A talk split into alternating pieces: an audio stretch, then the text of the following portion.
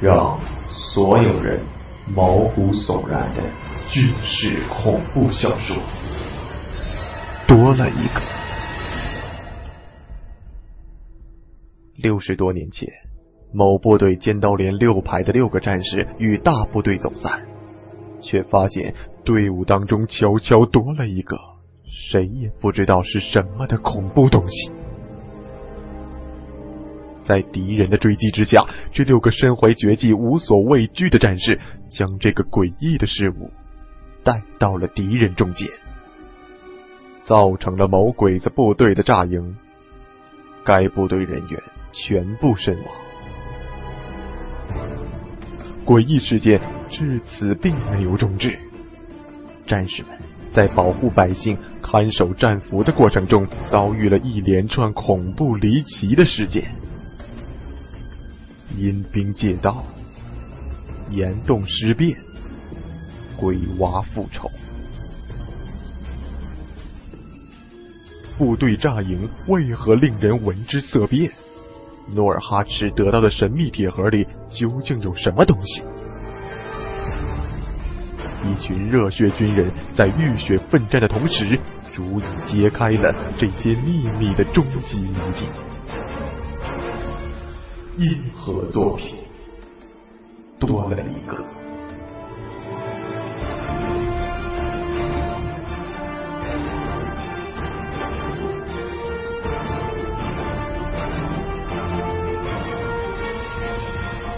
在你我的身边，不知道什么时候就会多了一个。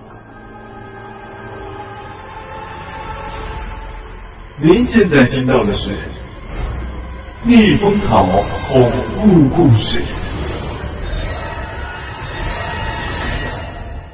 月光下看得真真切切，那分明是一个小孩子的背影。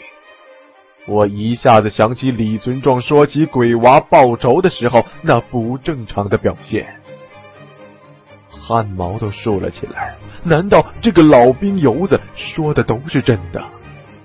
被王强说中了，他真的是从那军营里逃出来的。他把不该出现的东西带到了我们的军营里。还没想完，月光从那个孩子的身影上移了开去。他似乎感觉到了我在看他，猛回头看了我一眼。黑暗中只能看到一双水汪汪的眼睛。流露出无尽的悲伤，我吓得叫了起来，连忙去身边摸枪，旁边的人也纷纷惊醒。那个身影呲溜一下，从窗户的缝里窜了出去，快的就像一条影子，根本不是人能有的动作。等大家都起来点亮火把的时候，已经什么都没有了，在李存壮的身边，也没有脚印。大家都认为是我梦魇了，纷纷抱怨。只有李存壮听我说完看到的东西之后，一声不吭的抱起了腿，把头埋进膝盖间。我看见他身子直抖，却始终没有说出一句话来。第二天早上，哨兵在军营门口发现了栗子之类的坚果壳，从而估计出昨天夜里可能确实有黑影子被我看到了。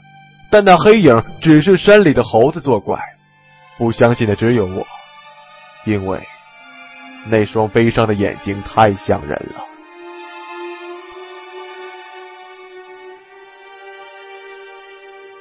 也许不相信的还有李存壮，但他从和王强吵完架之后，什么都不再说了。也许是因为只有我看见那个影子的缘故。李存壮从那个时候一直表现的跟我比较亲近。说实话，我们对他都有点看不起的感觉，总觉得这个人太油滑了，有点神神叨叨的。不过毕竟是一个战壕里打仗的兄弟，到了紧要关头还是可以依托的。不料时隔这么久，这要命的档口，居然真的遇见了鬼娃报仇的情形。复仇对象竟然把无辜的我们也扯了进去。我想那么多事情，实际上现实里也就瞬间。看着李存壮青筋暴起的额头，再看看盯着我们不说话的母女俩，我们持枪的手都抖了起来。要知道，这一枪下去，如果是我们在疑神疑鬼，那就是枪杀平民呐！突然一声惨叫，吓了我们一跳，转头看着王强，一脚踢在李二狗的肩头，骂道：“放屁！你个二鬼子，没安好心，存心挑我们呢！要说队伍里有鬼，那只能是你。你不说我还忘，记得当时在庙里摔跤的时候，你可跑轻的跟灯芯似的，摆明了就是鬼上身。说，你安的什么心？”我愣了一下，立刻回忆起来。确实听王强说过这么一回事儿，当时刘小刚还说这李二狗是人见骨头轻，但从这蹊跷的事情来看，这二鬼子的话还真是不能轻易相信。李存壮的眼睛也瞟了过来，李二狗怪叫起来：“冤枉啊，冤枉啊！爷，您您到底在说什么呢？他他他确实是我亲手埋了的。”就埋在庙后的地里，我可以带你们去看去。王强上去就是两耳光，骂的，当年你爷爷嫁祸泡出来的，跟你回去送给鬼子咬啊！越听越觉得你哥跑不是东西，处处算计你爷爷。李二狗捂着脸呜呜的哭，还是王刚一句话说明白了：别闹了，让那女娃下地，走几步，看看有没有脚印儿，不就都知道了吗？王强过去，一把推开李村长的枪，真心实意的对那个女人说：“嫂子，你也看到了，乱的不行，你就把娃子放下来，走几步，还娃个清白。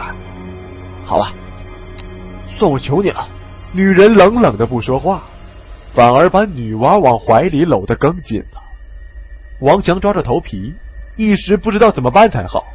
李存壮想用那枪口点那女娃脑门却被王强一把推开，干什么干什么？李油子，你这么吓人家，人家更不敢放女娃下来。李存壮看了看紧抱女娃的女人，也是无可奈何。我也不知道怎么办才好，总不能因为害怕自己听过的故事就对女人和孩子开枪吧？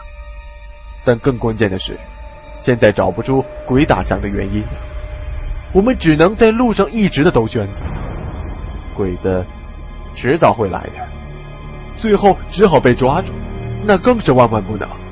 现在最大的可能性，确实是李存壮害怕的“鬼娃复仇”的说法比较接近，不能再拖了。想起路上见过这女娃的种种诡异之处，我对王刚使了个眼色，王刚默默的点点头，两人一起走了上去。我装着拉开李存壮，王刚诚心的对女人说。嫂子，你别怕，老李也不是坏人。说实话，我们看你抱孩子半天也累了，歇会儿劲儿，我帮你抱一会儿。前面还有很长路要赶的。王刚伸出手，女人往后退了一步，在滑滑的雪地上一晃，王强连忙扶住她，仔细别摔着。女娃手里一直玩着的黑球被碰落在地上，在雪地上咕噜咕噜的，不知道滚到哪里去了。王刚紧跟着跨前一步，两只手托住女娃的腋下，想把女娃抱过来。女人紧紧的搂住孩子不放，王刚也不敢太过用强，两人一时僵持起来。王强在旁边看着，一时不知道帮谁才好。我也走过去，半劝半拉的，暗中按下女人的胳膊：“嫂子，孩子都这么大了，也不能总不松手啊，也得让他学着靠自己走路啊。”王刚趁机一用劲儿。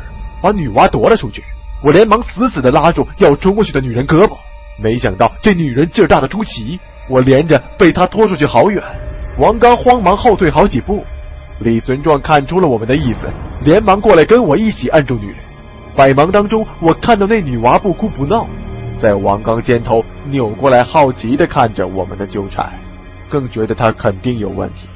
李存壮已经在我面前对着王刚喊：“刚子。”把他放下，放下，看看有没有脚印。王刚刚想把那女孩放在地上，不料女孩死死搂住王刚的脖子不放，双腿也交叉着缠住了王刚的脖子。就是不肯下地，一时还真拿他没办法。王刚那边的事情还没有解决，我们这边又出事了。做梦也想不到的是，我加上李存壮才勉强按住的那个女人，看王刚要将女孩放到地上，悲嚎了一声，就像深山老林当中中了猎枪的野兽一样，说不出的绝望凄凉，在风雪中远远的传了出去。一刹那，我跟李存壮汗毛都竖了起来，陡然觉得连力气都小了大半更倒霉的还是李存壮。原本按住女人胳膊的手被女人一把拉到嘴边，疯子一样死死的咬了下去，手指在女人的嘴里被嚼得咯吱咯吱作响。李存壮立刻惨嚎了起来，我感觉半边身子都酥了，慌忙放手。李存壮疼得什么都顾不上了，疯狂的用拳头敲打着女人的头部，想让她松口。王强站在旁边看得呆住了，不知道该帮谁才好。王刚也吓了一跳，不管三七二十一，使劲把缠在身上的女孩拉了开来，慌忙的放在地上。女人悲嚎了一声，松开了咬住李存壮的嘴，朝王刚这边直扑过来。但是已经迟了，那个女孩的脚已经着地了。瞬间，我们全部都屏住了呼吸，一双双眼睛全部盯住了女孩落脚的雪地。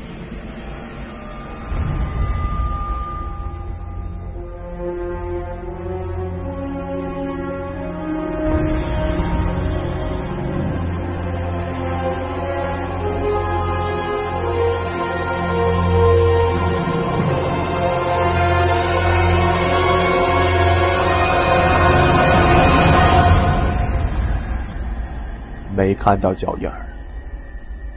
王刚的手松开之后，女孩的脚一着地就瘫倒了，膝盖以下就像没有骨头一样软绵绵的瘫了下去，整个人都随即扑在了没站立住的雪地上。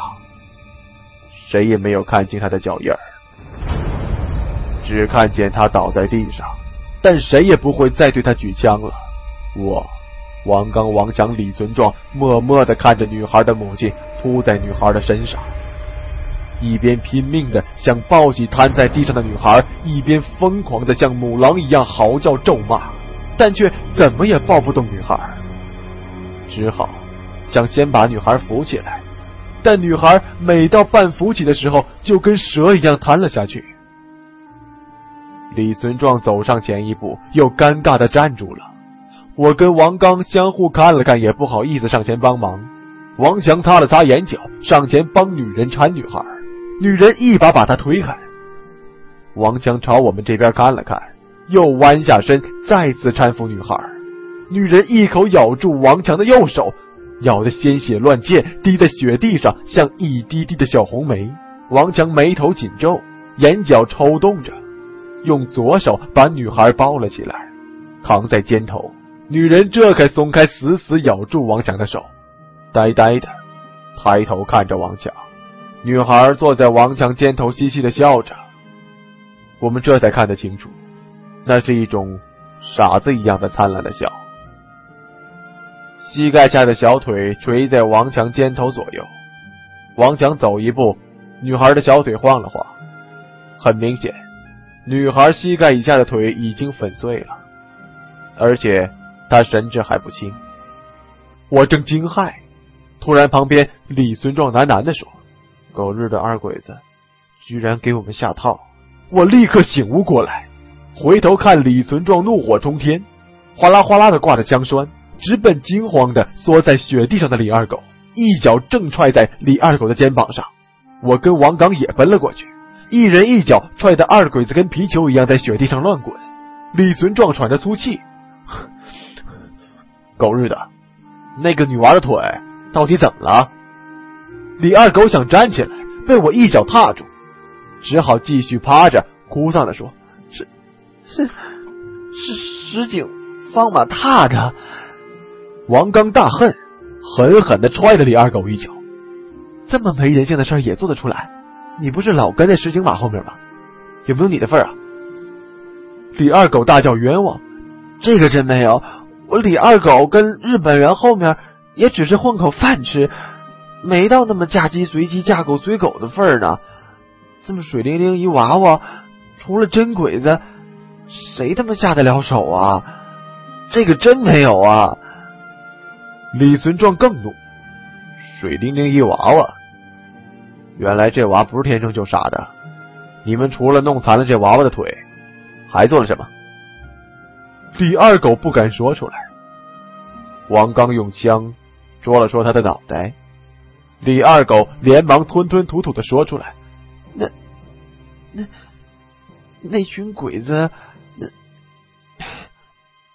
那个、那个人的女娃，摁着他娘在旁边看。”哗啦的一声，不远处王强拉了拉枪栓，沉声说：“大家让开，我送他上路。”我们纷纷闪开。李二狗吓得不敢动弹，躺着干嚎：“我是拦不住啊，哼，我真的拦不住。那个那个女娃子最后死的时候，被鬼子挑破了肚皮，是我，是我亲手埋的呀。”王强呸了一口，骂道：“还他妈胡说！再信你，你强爷就是个跑养的。”李存壮在旁边叫道：“强子，别多话，毙了他！”王强听李存壮这么一说，反而停了下来，想了一想，把枪口瞄准了旁边那个张着大嘴傻看的日本兵。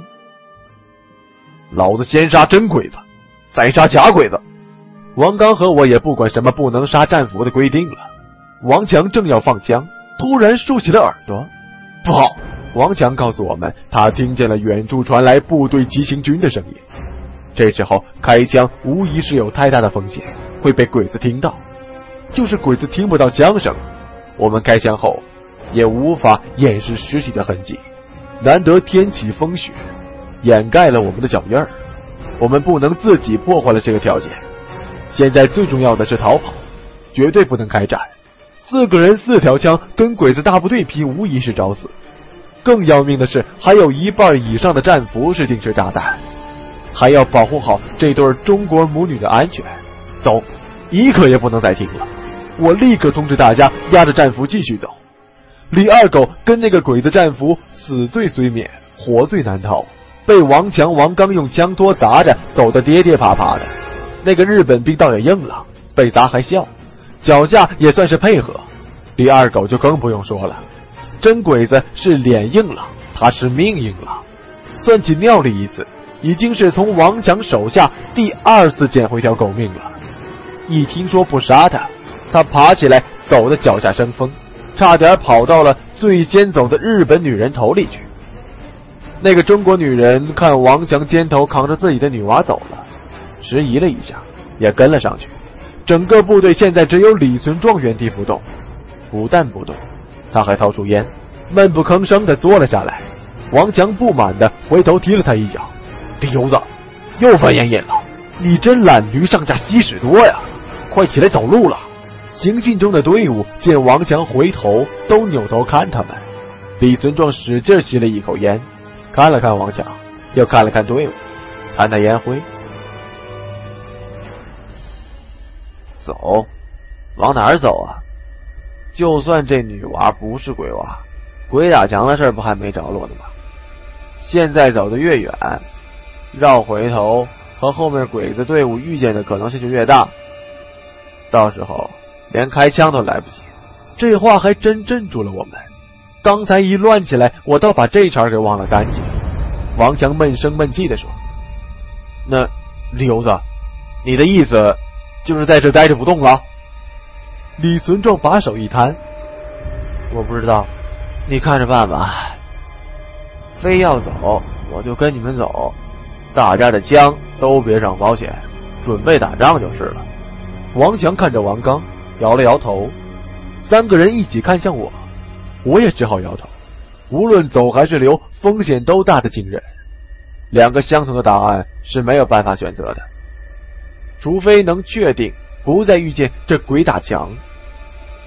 可我能拿这种见鬼的事情怎么办呢？倒还是李存壮见多识广，提出了主意。要破鬼打墙，并不是没有办法。方法很简单，只要一泡尿，什么尿？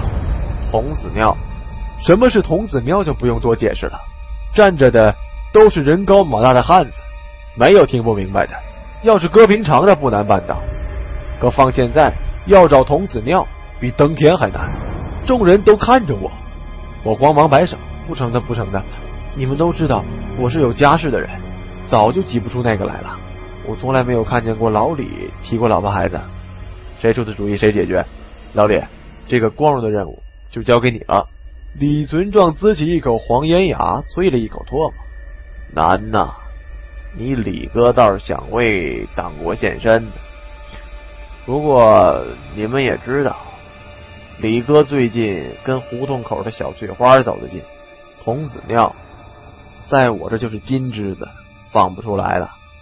强子、刚子，要不你哥俩合计合计？这不骂人呢吗？谁都知道王刚、王强。”当年合买了一床媳妇儿，也是为那媳妇儿被鬼子祸害了，才一怒之下打起了鬼子。可那也是有了媳妇儿大半年之后的事情了。到哪儿去挤童子尿出来啊？果然，两人对望了一眼，一起摇头。剩下的女人就不要看了，跟童子没关系。众人打量着二鬼子翻译，二鬼子对着我们笑得比哭还难看，一瞄就知道是歪瓜裂枣，派不上用场。难道得指那个鬼子俘虏？我们宁愿死了，也不只靠他那一泡尿活下去。可这真是没人了呀！就跟病重要死的人拿着一剂活命药方，却找不着药店一样，急死个人了。王强提醒了一句：“麻烦了，部队行军的声音就是朝这儿来的，越来越近了。”半晌，一个声音轻轻的说：“算了，我来吧。”战场上有的时候往往就是这么滑稽，一方面后面有生死大敌追赶着，一方面自己人为了撒不出尿来而不敢前行。你说不打仗谁能预料到这种情况啊？我只听说过，还是满洲里大战的时候，大帅张作霖手下一支队伍，为首的叫做张三彪，打鬼子带了十七名士兵做开路先锋，结果到了桥头，赶跑了守桥的鬼子。发现桥下河岸边炸药包已经点燃了火线，下去已经来不及了，水壶也被打穿了，一滴水都没有。张三彪连忙叫手下对着火线一起撒尿，可一顿急行军下来，人身上的水分早就熬干了，谁也尿不出来，急得直跳脚，可越跳越尿不出来。眼看着大部队就要到了，逃跑中的鬼子兵发现了这个乐子，欢喜的直叫，都停下来看热闹。远远的跺脚的跺脚，吹口哨的吹口哨。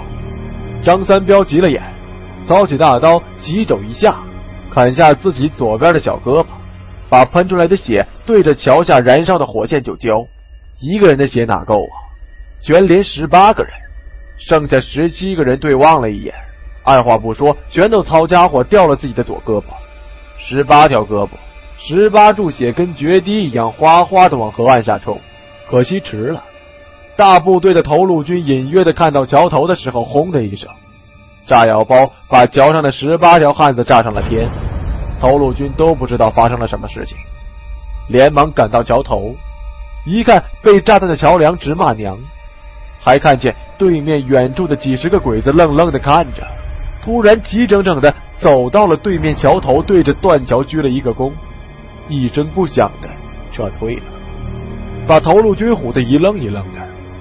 事情的始末还是从鬼子部队里传出来的，再传到东北军那里去的。后来那个断桥被修好了，就叫做十八壮士桥。有了这个故事，从此鬼子打东北军就是占不到便宜了，而东北军打鬼子就跟吃虎鞭一样底气十足，也让那小鬼子明白张大帅这辈子都不能跟他们合作了。于是偷偷摸摸的在黄姑屯炸了张大帅的火车。换了少帅张学良当家，结果张学良没看住家业，让鬼子罢了东三省。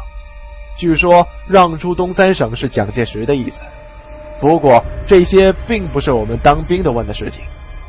他想让的是他的事情，我们肯打是我们的事情。不过十八壮汉的故事，倒是长官每次战前都讲来激励我们的。刚听的时候，觉得有点玄乎。后来我问过李存壮，李存壮想了想，说：“应该是真是长官每次战前都讲来鼓励我们的。我那时候还没跟鬼子面对面干过，应该是真的。我们中国人呢，有事打鬼子，没事打自己，都他妈往死里打。不过等你看到小鬼的时候就知道了，都长得狗熊样，让人牙痒痒的，恨不得一口咬死他们。现在我算明白了。”换我这会儿一条胳膊换一个鬼子的命我都干，这话又扯远了。当年十八壮士撒不出尿来的结果，是激励了整个关东军。今天我们队伍里终于有个人能撒出童子尿来救大家了。可谁能想到这泡童子尿带来的后果，就是我们一帮亲如手足兄弟分裂的开始。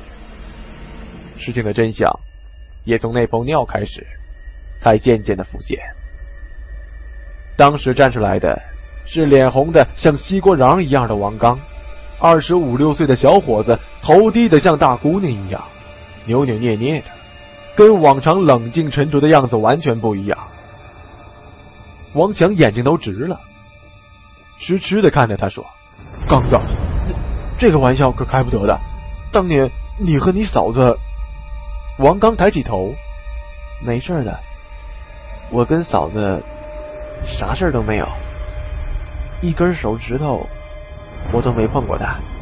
王强追问：“你们不是入过房吗？”入房也是我睡地上，嫂子睡床上，清清白白的。那，那你做啥不告诉我？告诉你，你当初就不会要我那份钱了。如果就是你那一份钱的话。你娶不起嫂子的呀！王强一下子瘫在地上。那那翠花肚子里那娃就是我的，准准是我的。王刚的头更低了。嗯，我一直没告诉你，就是怕你听了受不住。今天这时候，我不说不行了。我没碰过女人，我的尿管用。李存壮连忙拉住王刚说。不管了，不管了，刚子，你赶紧站好，对着前路喊三声“童子金身，水道开路”，撒完了我们就上路。女人们纷纷掉过头去。王刚红着脸依着李存壮的话照做了。我赶紧招呼其他人上路。最后动身的是王强。我注意到他站起来的时候，眼睛里满是血丝，跟充了血的公牛一样疯狂。我忍不住打了个寒战。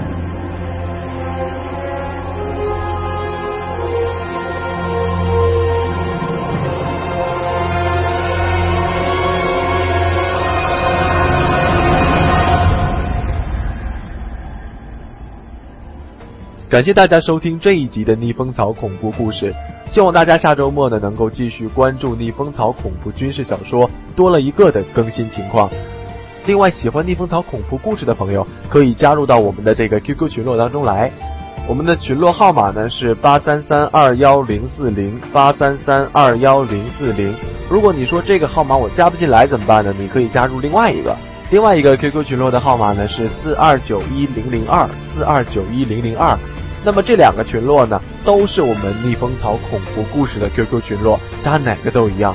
我每更新一集，都会在两个群当中同时通知给大家我更新了。那么，呃，最近呢，还有一位呃名为纳兰雨欣的热心网友啊，热心听众，那帮我呢在百度建立了一个叫做逆风草的百度贴吧。那么有兴趣的朋友呢，可以去留言发帖。那么推荐一下你自己喜欢的恐怖小说，或者也可以讲一讲，呃，你自己身边发生的比较灵异的事件，对吧？跟大家一起来探讨探讨呗。或者呢，你看过很多的恐怖大片儿，那么对呃某一部大片当中的这个背景音乐原声带哈，非常的这个刻骨铭心，觉得这个音乐挺好听的，你不妨也推荐给我。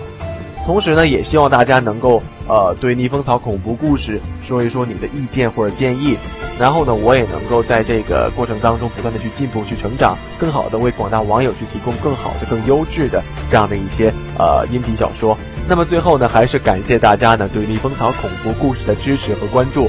那么小妮呢在这儿呢，谢谢大家了。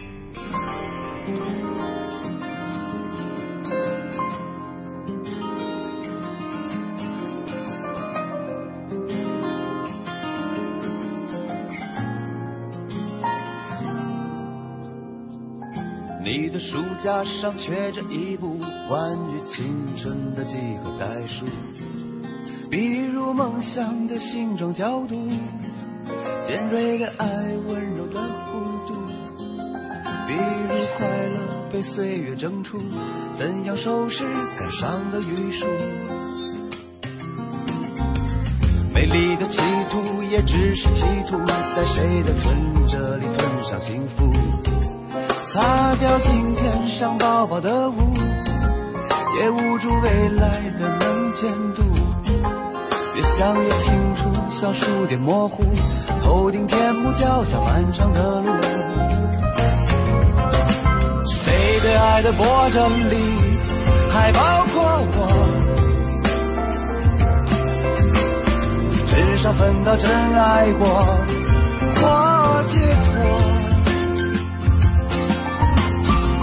天太多的也许和或者，我的青春谁做主？不计大呼。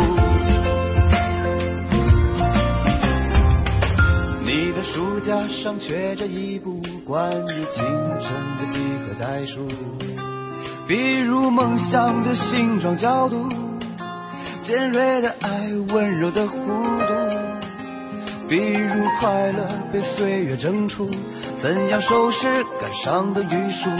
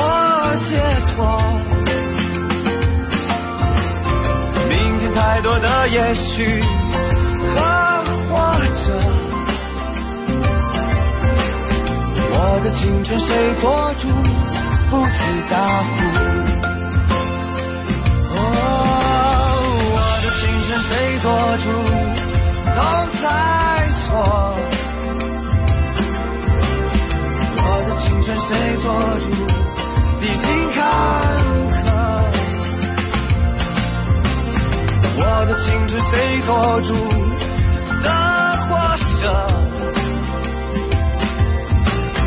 我的青春谁做主？慢慢解说。哦，我的青春谁做主？都在错。我的青春谁做主？已经开。